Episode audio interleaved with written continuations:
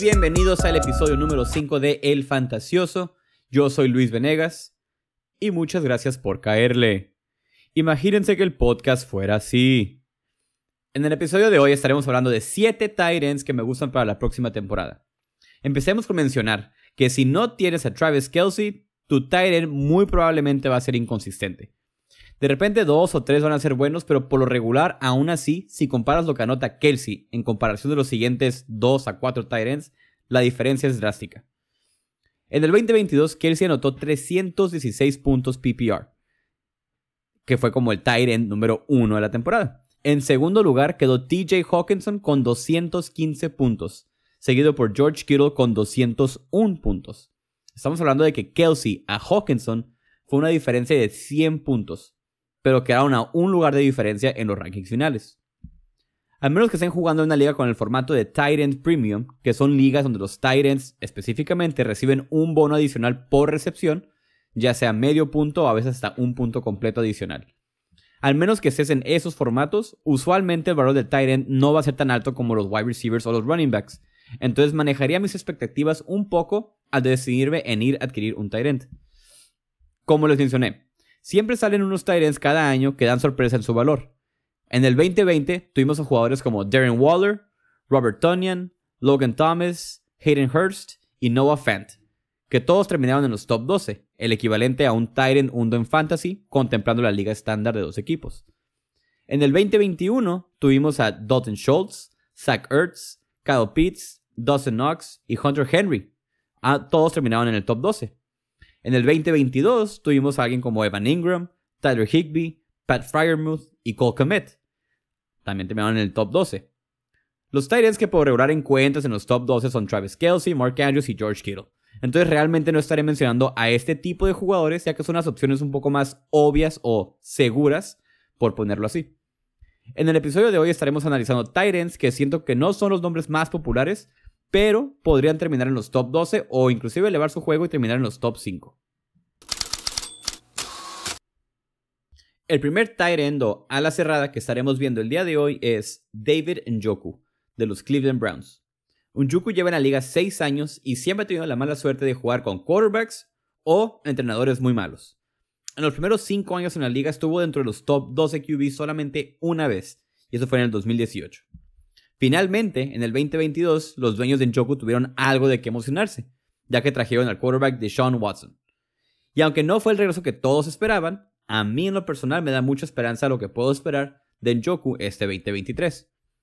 En los 7 partidos que jugó Njoku con Watson, Njoku vio un promedio de 5 targets, atrapando un promedio de 3 recepciones y 30 yardas por partido, que son números bastante bajos para alguien con el físico de Njoku, quien fue el Tyrant número 2 en recibir targets en el red zone, entonces la producción que obtuvo no le hace justicia al potencial de Njoku, que me siento bastante seguro va a dar un brinco este año, ya con Deshaun Watson disponible para practicar con el equipo todo el verano y así quitarse el oxidado que se vio el año pasado.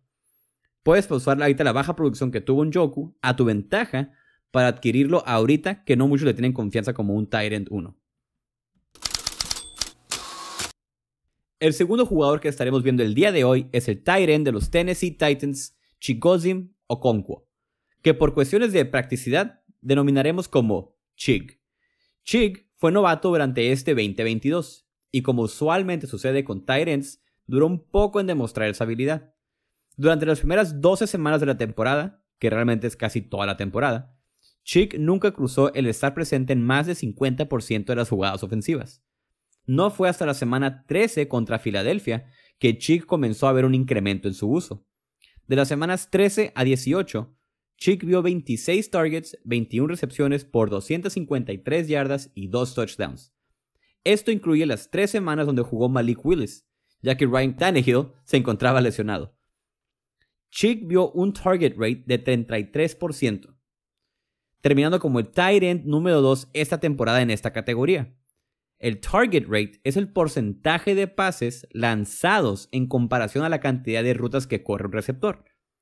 Es decir, que de todas las rutas que corrió Chig, le lanzaron un pase en 33% de esas jugadas. O sea que si lo tienen corriendo una ruta de pase, por lo regular van a buscar conseguir la bola en sus manos. Al momento de esta grabación, Tennessee estará usando a Tannehill como su quarterback del 2023.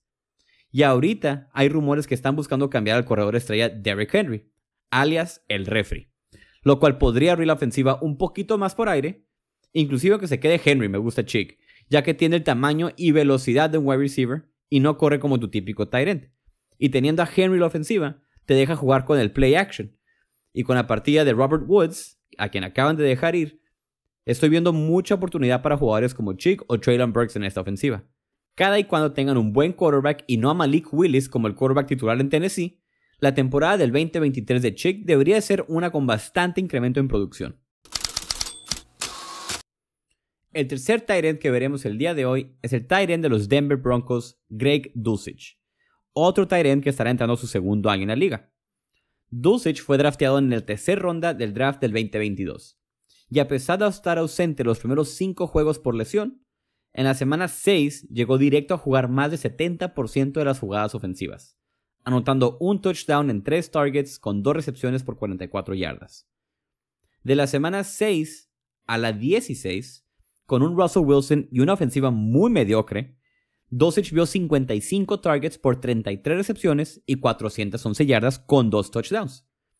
Utilizando esa muestra y proyectándolo a lo largo de una temporada completa, ya que se perdió un total de 7 partidos, nos daría una línea de 94 targets, 56 recepciones por 699 yardas y 3 touchdowns, lo que lo hubiera dejado como el Tyrant número 13 del 2023. Bueno, perdón, del 2022.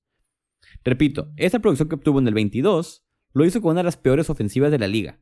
Ahora con Hackett fuera y con el grandísimo Sean Payton llegando a hacer su mejor esfuerzo para arreglar esta ofensiva, cosa que ya ha demostrado poder hacer, es buen momento para adquirir a Greg Dulcich que debería estar completamente sano para el comienzo de las prácticas de verano y con la expectativa de que la ofensiva de Denver debería mejorar, ya que realmente sería difícil empeorar. Dulcich debería darnos una mejor temporada que la que acaba de tener lo cual lo podría poner fácilmente dentro de los top 12. El cuarto Tyrant que les quiero mencionar es uno que tuvo la mejor temporada de su carrera este 2022. Estoy hablando del Tyrant de los Jacksonville Jaguars, Evan Ingram. En la segunda ocasión donde Ingram pudo jugar una temporada completa, terminó como el Tyrant número 5, algo que no se había ni acercado a lograr hacer desde su año como novato en el 2017. Después de varios años arruinados por lesión, Ingram encontró su nuevo hogar y una nueva oportunidad en Jacksonville, y fue de las mejores adquisiciones del 2022. Los Jaguares acaban de asignarle el franchise tag, lo cual significa que formará parte de los planes ofensivos del 2023. En un segundo año con Trevor Lawrence como quarterback y en el sistema de Doug Peterson, Ingram debería estar mucho más cómodo en el sistema y poder mantener, si no es que mejorar esos números.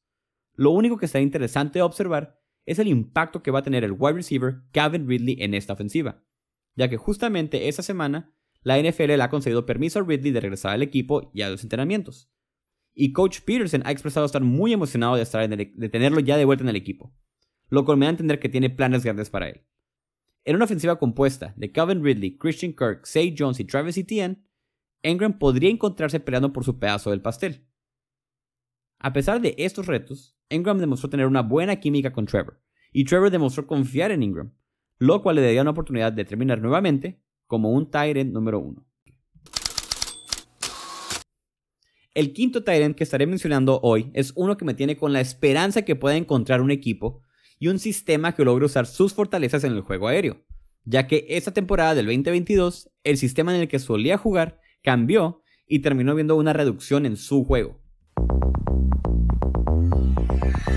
Es un fantasma. Ese Tyrant terminó como el Tyrant número 12 en el 2019, como el Tyrant número 7 en el 2020, como el Tyrant número 9 en el 2021 y como el Tyrant número 23 esa temporada pasada. Estoy hablando del Tyrant que anteriormente formaba parte de los Miami Dolphins, Mike Gesicki. Mike Gesicki llevaba 3 años consecutivos con un mínimo de 50 recepciones y este 2022 terminó con 32 recepciones lo más bajo que ha producido desde ser novato cuando obtuvo 22 recepciones. La razón por esta reducción en producción lo veo más basado en el sistema de juego que maneja Mike McDaniel, donde utiliza sus tight en situaciones de bloqueo, más que los de pase. Y como Gesicki tiene el fuerte en correr rutas y atrapar pases y, no tanto en el bloqueo, Mike McDaniel empezó a dividir la carga de tight entre Gesicki y otros. Mi razón de incluirlo en esta lista es más por el talento que tiene Gesicki y con la esperanza de que termine un equipo con una ofensiva más explosiva que utilice sus habilidades de manera más eficiente. Dado que terminó con una temporada muy pobre y se dirige al mercado de agentes libres de una manera silenciosa, para mí presenta una oportunidad perfecta de conseguirlo por solamente unos cuantos chelines. El sexto tight que estaremos viendo en este episodio es el jugador de los New York Giants, Daniel Bellinger. Danny Belly. Los Giants en su primer año bajo el nuevo head coach Brian Dable se vieron mucho mejor que lo que se habían visto en los últimos cuatro años. Los Giants y Dable eligieron ir por Bellinger en el draft en la cuarta ronda. Desde que comenzó la pretemporada del año pasado, Daniel Bellinger ya estaba haciendo ruido e inclusive Brian Dable rápidamente salió a comentar que tenía un papel en mente para Bellinger, a pesar de ser un novato. Y ya entrando a su segundo año, ese papel en la ofensiva debería de aumentar. Recuerden, los tight ends duran un poco más de tiempo que los wide receivers y los running backs en realmente dar esa chispa como profesionales. Usualmente lo ves en el tercer año, pero también los tight ends como, como atletas están cambiando el día de hoy, y no sería sorpresa ver a algunos dar sus brincos en su segundo año. Sin embargo, Daniel Bellinger en 12 partidos tuvo una temporada decente, donde terminó con 35 targets, 30 recepciones por 268 yardas y 2 touchdowns. El problema que tuvo Bellinger es que no vio ni un solo pase largo lanzado hacia él. Es decir, que en toda la temporada no vio ni un pase de 20 yardas o más dirigido hacia él. Todo fue a base de pase corto y cerca de la línea de juego. Esto podría ver con que la ofensiva en general estaba hecha para sacar el pase rápidamente y no daba mucha oportunidad de poder generar jugadas a lo largo del campo. Los Giants acaban de firmar a Daniel Jones a una extensión que logrará quedarse como el quarterback titular del equipo, por la pequeña cantidad de 40 millones de dólares al año. Y esas son buenas noticias para Bellinger, ya que Daniel Jones se vio mejorar mucho bajo el sistema de Brian Dable. En su segundo año como profesional, en ese sistema y otro año para armar su química con su quarterback Daniel Jones, Daniel Bellinger deberá tener una mejor temporada en el 2023. El séptimo y último tight end que les tengo el día de hoy es uno que llevo cocinando en mis bancas los últimos dos años en mis equipos de Dynasty. No lo he usado ni una sola vez, pero tarde o temprano deberá ser su momento de brillar y se encuentra solamente a una lesión de poder recibir esa oportunidad. Estoy hablando del Tyrant entrando a su tercer año en la liga, el heredero de los Kansas City Chiefs, Noah Gray. A primera instancia sé que van a decir, nah mames, ¿quién es Noah Gray? Imaginémonos cosas chingonas, carajo, imaginémonos. si el único chingón ahí es Travis Kelsey. Estoy completamente de acuerdo que la chamba y el pastel entero realmente le pertenece a Kelsey. Pero también debemos ser realistas y contemplar que Kelsey no va a estar en la liga para siempre.